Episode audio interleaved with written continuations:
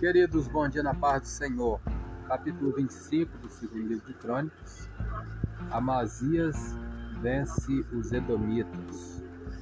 Hoje iremos falar sobre um personagem bíblico, o nome de Joás. Pegaremos como versículos-chave, segundo Crônicas 24, que lemos já hoje, versos 17 e 18 nos diz: Porém, depois da morte de Joiada, Vieram os príncipes de Judá e prostraram-se perante o rei. E o rei os ouviu. Deixaram a casa do Senhor, Deus de seus pais, serviram as imagens do bosque aos ídolos. Então veio grande ira sobre Judá e Jerusalém por causa desta sua culpa. A história de Joás é contada em 2 Reis do capítulo 11 até o capítulo 12 e 2 Crônicas 22 ao 24. É, informações essenciais: ocupação de Joás, rei de Judá. Familiares: pai Acasias, mãe Zíbia, avó Atalia, tia Jeuseba, tio Joiada, filho Amazias, primo Zacarias. Todos os pais querem que seus filhos tomem as decisões certas, mas para fazê-lo, os filhos devem primeiro aprender a tomar suas próprias decisões. As escolhas ruins os ensinam a optar pelo melhor no futuro. Se os pais tomam todas as decisões por seus filhos, deixam-nos sem as habilidades necessárias para escolher o melhor sozinhos. Este problema afetou Joás seriamente. Ele recebeu grandes conselhos, mas nunca cresceu Tornou-se tão dependente daquilo que lhe foi dito que sua eficiência ficou restrita à orientação de seus conselheiros. Quando Joás tinha um ano de idade, sua avó Atalia decidiu matar todos os residentes da casa real de Judá em uma atitude desesperada de manter o poder. Joás, o único sobrevivente, foi salvo e escondido por seus tios Jeoseb e Joiabe, o trabalho de Joiada como sacerdote tornou possível manter Joás escondido no templo por seis anos. Naquele momento, Joiada tomou as providências para a deposição de Atalia e coroação de Joás.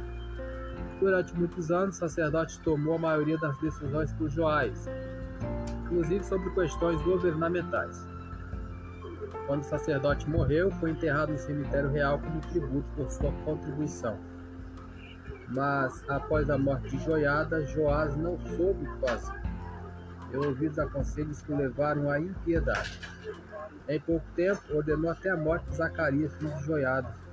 Depois de alguns meses, o exército de Joás foi totalmente ou foi fortemente derrotado pelos sírios. Jerusalém foi, só foi salvo porque Joás retirou os tesouros do templo e utilizou-os como subornos.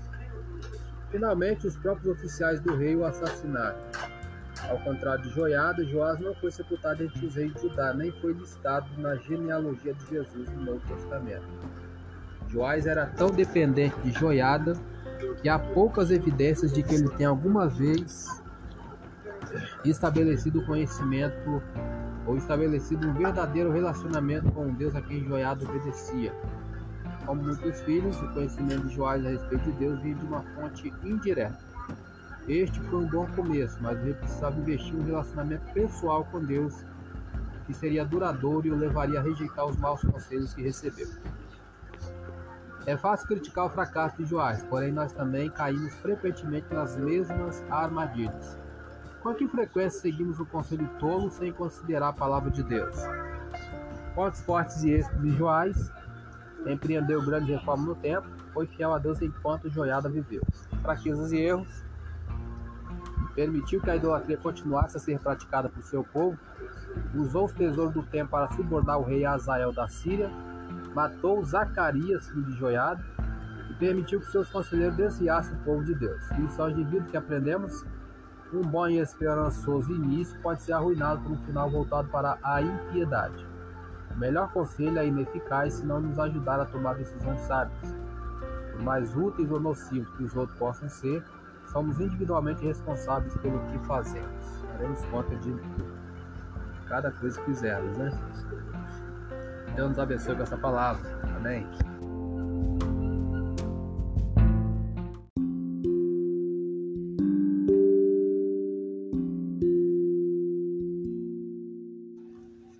Queridos, bom dia na paz do Senhor. Leitura da revista da Escola Dominical, lição de número 3, que tem como título a Natureza da Igreja. Textuário: Porque assim como o corpo é um e tem muitos membros, e todos os membros, sendo muitos, são um só corpo, assim é Cristo também. 1 Coríntios 12, 12. Verdade prática? Conhecendo a igreja em sua natureza, nos conscientizamos da importância de fazer parte dela. A leitura diária de hoje, terça-feira, a igreja na esfera do Espírito. Romanos 8,14 nos diz: Porque todos os que são guiados pelo Espírito de Deus, esses são filhos de Deus. Vamos para a lição, palavra-chave é natureza. Vamos iniciar comentário introdução. O estudo sobre a natureza da igreja deve analisar aquilo que ela é em essência. O que define uma igreja genuinamente cristã?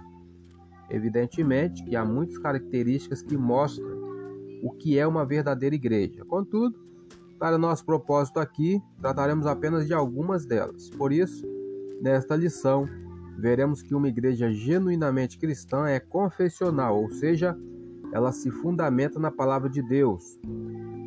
Tem uma dimensão local e universal, ou seja, existe tanto na forma visível como invisível. E finalmente, a igreja genuinamente cristã é uma, isto é, não é dividida, pois sem unidade não há igreja. Tópico 1: A natureza da igreja na sua dimensão confessional.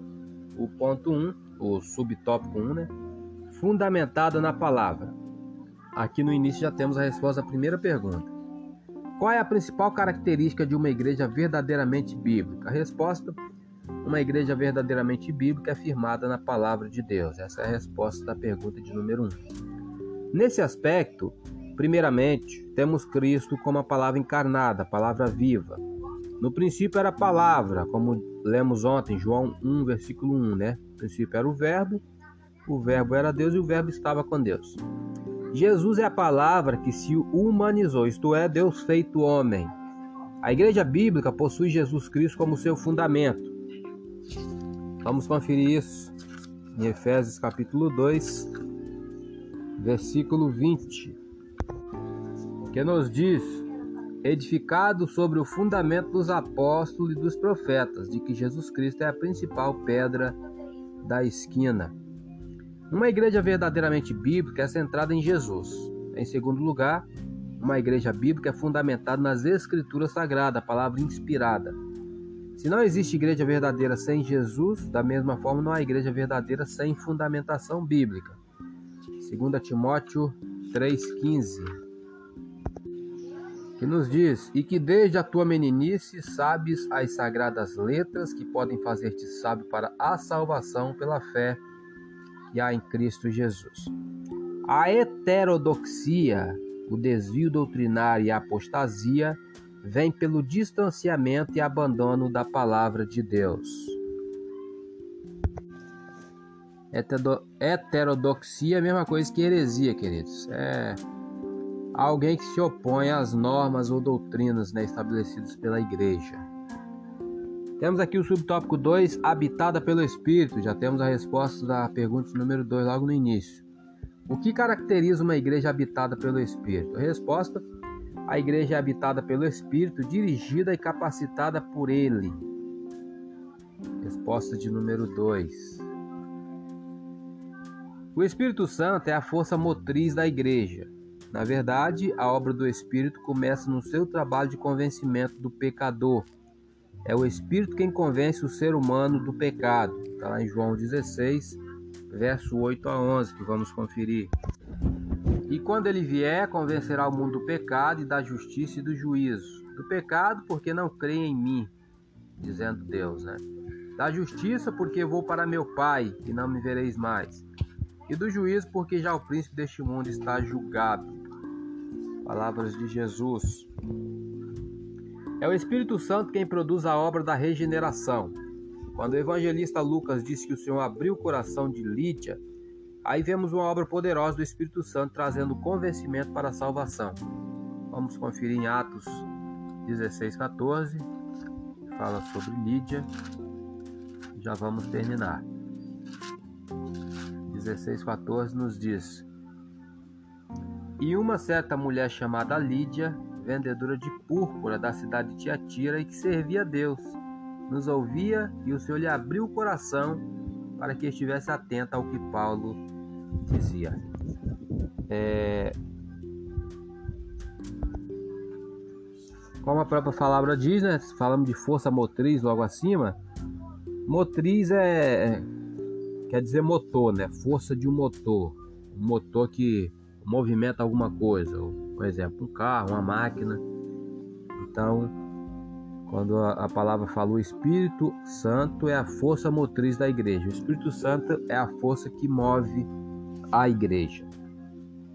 Sou Elias Rodrigues, essa foi mais uma leitura da revista Escola Dominical. Compartilhe esse áudio com seu grupo de amigos. Que Deus nos abençoe. Amém.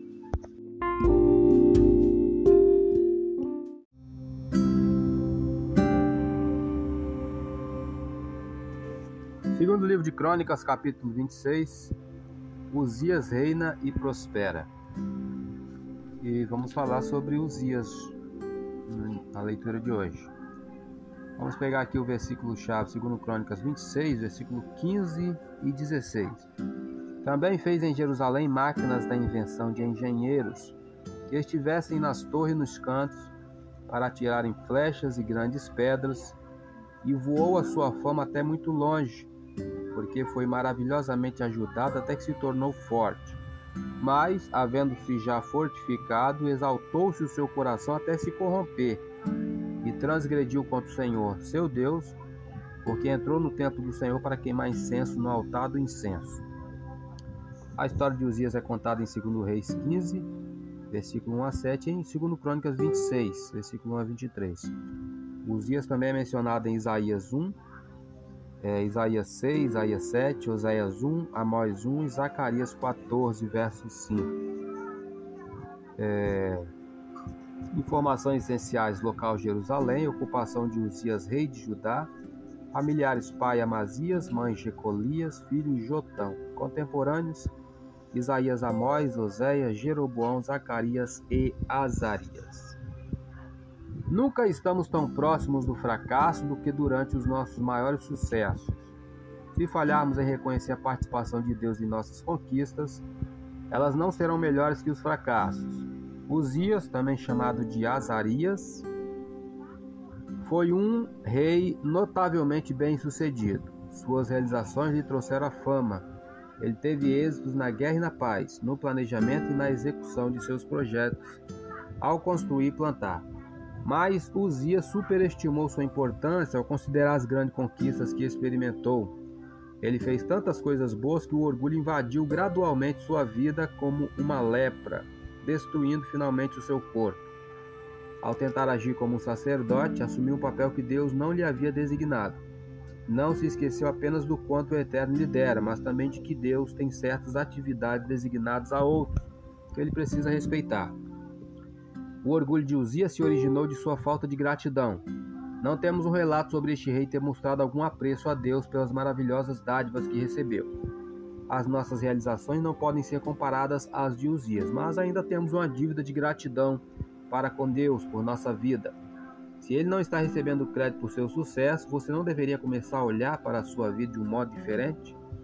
Pontos fortes e êxitos de Uzias. Ele agradou a Deus durante seus primeiros anos como rei. Foi um guerreiro bem-sucedido e administrador competente que edificou cidades. Hábil em organizar e delegar e reinou por 52 anos. Fraquezas e erros, desenvolveu uma atitude orgulhosa devido ao seu grande sucesso. Tentou cumprir os deveres do sacerdote em desobediência direta a Deus. Falhou em remover muitos dos símbolos de idolatria na terra. Lições de vida que aprendemos com Uzias. Aprendemos que a falta de gratidão a Deus pode levar ao orgulho. Aprendemos que até as pessoas bem-sucedidas devem reconhecer o papel que Deus designa a outros cada um na vocação em que foi chamado, né, queridos? É, na nossa lição da Escola Dominical, estamos falando sobre isso, sobre igreja, sobre o corpo de Cristo. Cada o corpo tem os seus membros, cada membro tem a sua função.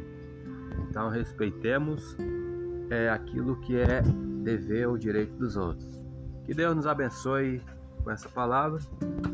Ainda temos algum tempo. Vamos ler um pouquinho aqui do, do capítulo 26. Vamos pegar o versículo 16. Uzias é atacado de lepra. Mas havendo-se já fortificado, exaltou-se o seu coração até se corromper e transgrediu contra o Senhor seu Deus, porque entrou no templo do Senhor para queimar incenso no altar do incenso. Comentário. Depois que Uzias recebeu de Deus grande prosperidade e poder, tornou-se orgulhoso e corrupto.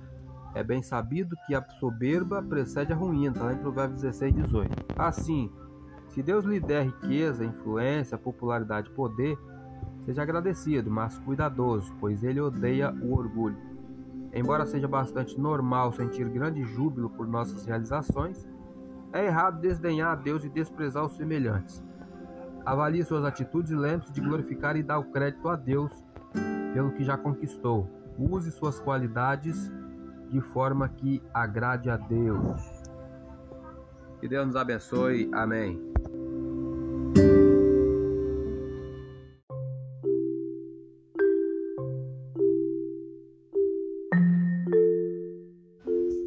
Queridos, bom dia na paz do Senhor.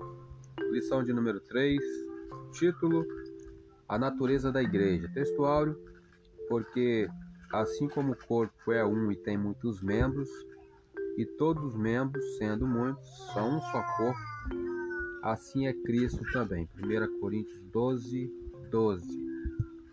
Verdade prática: conhecendo a igreja em sua natureza, nos conscientizamos da importância de fazer parte dela. A leitura diária de hoje, quarta-feira, a igreja como expressão visível e local. 1 Coríntios 1, verso 1 a 3 nos diz: Paulo, chamado apóstolo de Jesus Cristo da vontade de Deus, e o irmão Sóstenes, a igreja de Deus que está em Corinto, aos santificados em Cristo Jesus, chamados santos, com todos que em todo lugar invocam o nome de nosso Senhor Jesus Cristo, Senhor deles e nosso. Graça e paz da parte de Deus, nosso Pai, e do Senhor Jesus Cristo. Vamos para a leitura da revista. A palavra-chave dessa lição é natureza. Tópico 2, ou tópico 1, um, a natureza da igreja na sua dimensão confessional. Subtópico 1, um, já lemos, fundamentada na palavra. Subtópico 2, já lemos, habitada pelo Espírito. Vamos para o subtópico 3, quem faz parte da igreja anda no Espírito. Quando alguém responde à mensagem da cruz, o Espírito de Deus produz nele a certeza da salvação, conforme diz Romanos 8, verso 16. O mesmo Espírito testifica o nosso Espírito que somos filhos de Deus. Agora, regenerado, o cristão passa a andar ou ser dirigido pelo Espírito. Voltamos um pouquinho Romanos 8, 14 porque todos que são guiados pelo Espírito de Deus, esses são filhos de Deus. O fracasso na vida espiritual está no fato de não andarmos na, esfera do Espírito. Gálatas 5, 16, 17. Digo, porém, andai em espírito, não cumprireis as concupiscências da carne, porque a carne cobiça contra o espírito, e o espírito contra a carne, e estes opõem-se um ao outro, para que não façais o que quereis. O Espírito, portanto, habita o crente, capacitando-o, conforme Atos 1, verso 8, bem conhecido, né? Mas recebereis a virtude do Espírito Santo, que há de vir sobre vós. Ser minhas testemunhas, tanto em Jerusalém como em toda a Judéia e Samaria e até aos confins da terra. Sem a capacitação do Espírito, a igreja inoperante perde a sua essência. O objetivo do tópico 1, que acabamos de ler, é destacar a natureza bíblica da igreja, fundamentada na doutrina dos apóstolos e conduzida pelo Espírito Santo. Sinopse do tópico 1. Uma igreja bíblica é fundamentada na palavra inspirada por Deus, habitada pelo Espírito, dirigida e capacitada por Ele. Temos um auxílio teológico Definição de igreja. Jesus assevera em Mateus 16, 18: Edificarei a minha igreja. Esta é a primeira entre mais de 100 referências no Novo Testamento que emprega a palavra grega primária para a igreja. Eclésia, composta com a proposição eka, que significa fora de, e o verbo kaleo, que significa chamar. Logo, eclésia denotava originalmente um grupo de cidadãos chamados reunidos, visando um propósito específico. O termo é conhecido desde o século V a.C., nos escritos de Heródoto, Xenofontes, Platão e Eurípides. O uso secular do termo também aparece no Novo Testamento. Na maioria das vezes, porém, o termo tem uma aplicação mais sagrada e refere-se àqueles que Deus tem chamado para fora do pecado e para dentro da comunhão do seu Filho Jesus Cristo e que se tornaram concidadãos do santo e da família de Deus, conforme Efésios 2,19. Eclésia é sempre empregada às pessoas e também identifica as reuniões destas para adorar e servir ao Senhor. Este comentário foi retirado do livro Teologia Sistemática, uma perspectiva pentecostal, do autor Stanley Orton, Rio de Janeiro, CPAD 2023, na página 536. Sou Elias Rodrigues, essa foi mais uma leitura da revista da Escola Dominical. Compartilhe esse áudio com seu grupo de amigos, que Deus nos abençoe. Amém.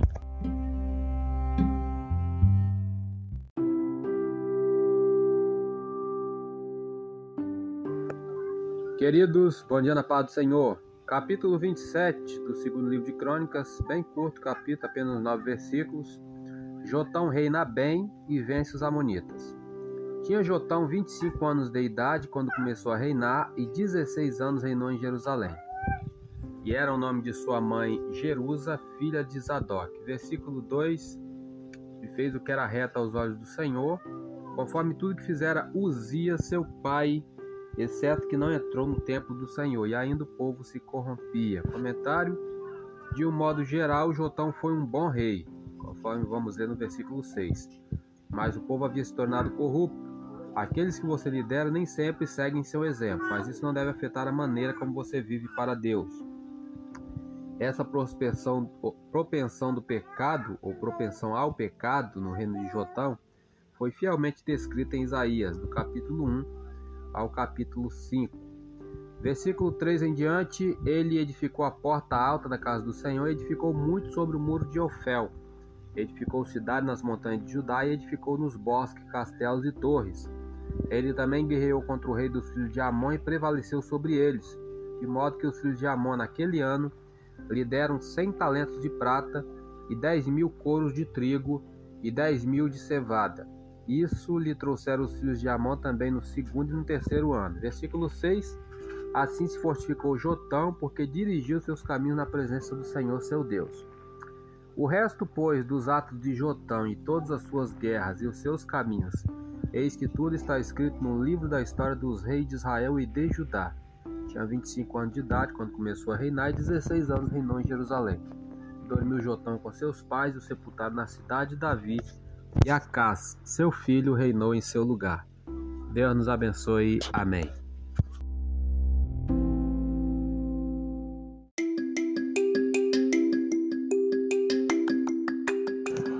Queridos, bom dia na paz do Senhor. Lição de número 3, título da lição: A natureza da igreja. Textuário: Porque assim como o corpo é um e tem muitos membros, e todos os membros sendo muitos, só um corpo, assim é Cristo também. 1 Coríntios 12, 12. Verdade prática, conhecendo a igreja em sua natureza, nos conscientizamos da importância de fazer parte dela. Leitura diária de hoje, quinta-feira, a igreja em seu aspecto invisível e universal. É, Hebreus 12, 23 nos diz: A universal assembleia e igreja dos primogênitos estão inscritos nos céus, e a Deus, o juiz de todos, e aos espíritos justos aperfeiçoados. Vamos para a leitura da revista. A palavra-chave dessa lição é natureza. Iniciaremos o tópico 2. Só lembrando que o objetivo do tópico 2 é, apresentar os aspectos naturais visíveis e invisíveis da igreja. Tópico 2. A natureza da igreja nas suas dimensões local e universal. Subtópico 1. local e, e visível. Local e visível. Biblicamente, podemos falar da igreja em relação à sua dimensão espacial, isto é, em relação ao local ou ao espaço geográfico. Ela pode ser vista e sentida. Nesse aspecto, a igreja existe localmente. Assim, vemos os apóstolos escrevendo suas cartas a determinadas igrejas situadas em diferentes locais. 1 Coríntios 1:2 A igreja de Deus que está em Corinto. 1 Pedro 1:1 Aos estrangeiros dispersos no Ponto, Galácia, Capadócia, Ásia e Bitínia. Nesses textos, vemos as escrituras se referindo à eclésia, a comunidade de crentes situada em diferentes locais. O subtópico 2, as particularidades das igrejas locais. Pelo teor das cartas neotestamentárias, observamos que essas igrejas locais possuíam suas particularidades. Os problemas encontrados em uma não em uma não eram necessariamente os mesmos da outra. Vamos conferir 2 Tessalonicenses 3, verso 11 e 12. Porquanto ouvimos que alguns entre vós andam desordenadamente, não trabalhando, antes fazendo coisas vãs. A esses tais, porém, mandamos e exortamos, por nosso Senhor Jesus Cristo, que, trabalhando com sossego, comam o seu próprio pão. De igual modo, as virtudes. Por outro lado, embora estivessem todas sob a supervisão apostólica, observamos que eram autônomas uma em relação às outras. Assim, possuíam uma sua dinâmica própria um método que funciona em determinada igreja pode ser inadequado em outra. Subtópico 3: Universal e invisível. Assim como a igreja existe em sua dimensão local, existe também na sua dimensão universal. Somos conscientes da existência da igreja local, pois dela fazemos parte. Contudo, nem sempre é fácil dar conta do aspecto universal da igreja, porque nesse sentido, a igreja não está limitada ao espaço geográfico ou físico. Aqui temos a resposta da terceira pergunta. Como a igreja universal e invisível é formada? A resposta: Assim, a igreja universal e invisível é formada por todos os cristãos regenerados que estão em todos os lugares por aqueles que já estão também na glória. Hebreus 12, 23, que nós lemos. É a resposta da terceira pergunta. Não se limitando somente à dimensão terrena. Aqui, é importante se diferenciar a igreja de denominação. Numa cidade, por exemplo, pode haver várias denominações, contudo, somente há uma igreja. A igreja é divina, as denominações são humanas. As denominações podem ser temporárias, a igreja não. As denominações podem desaparecer, mas a igreja é indestrutível, conforme Mateus 16, 18. Que nos diz Pois também eu te digo que tu és Pedro, e sobre esta pedra edificaria a minha igreja, e as portas do inferno não prevalecerão contra ela. Convém dizer que nem todo grupo que se diz cristão pode ser visto como fazendo parte da igreja cristã. Há grupos que se autodenominam igrejas, contudo, são sinagogas de Satanás, conforme diz Apocalipse 3:9. Eis que eu farei aos da sinagoga de Satanás, aos que se dizem judeus não são, mas mentem. Eis que eu farei que venham e adorem prostrados a teus pés e saibam que eu te amo. É a sexta carta à igreja de Filadélfia. Entretanto, o que fará com que uma igreja ou denominação seja cristã é a sua fidelidade a Cristo e às Escrituras Sagradas. Falamos sobre o objetivo do tópico 2 e a sinopse a Igreja de Cristo se revela numa dimensão terrena e igualmente numa dimensão espiritual. Sou Elias Rodrigues, foi mais uma leitura da revista da Escola Dominical. Compartilhe esse áudio com seu grupo de amigos, que Deus nos abençoe. Só é, corrigindo, nós falamos sobre a resposta da quarta pergunta e não da terceira, tá? Quarta pergunta, como a Igreja Universal Invisível é formada? Só erramos o numeral, né? Em vez de falar quatro, pergunta de número 4, falamos pergunta de número 3 nós respondemos a pergunta de número 4. E pulamos, acabamos pulando a 3, né? E a resposta da 3 se encontra aqui também no tópico 2, no subtópico 1. A pergunta é: como podemos falar da dimensão espacial da igreja? A resposta é logo no início. Biblicamente, podemos falar da igreja em relação à sua dimensão espacial, isto é, em relação ao local ao espaço geográfico. Essa é a resposta da terceira pergunta. Deus nos abençoe. Amém.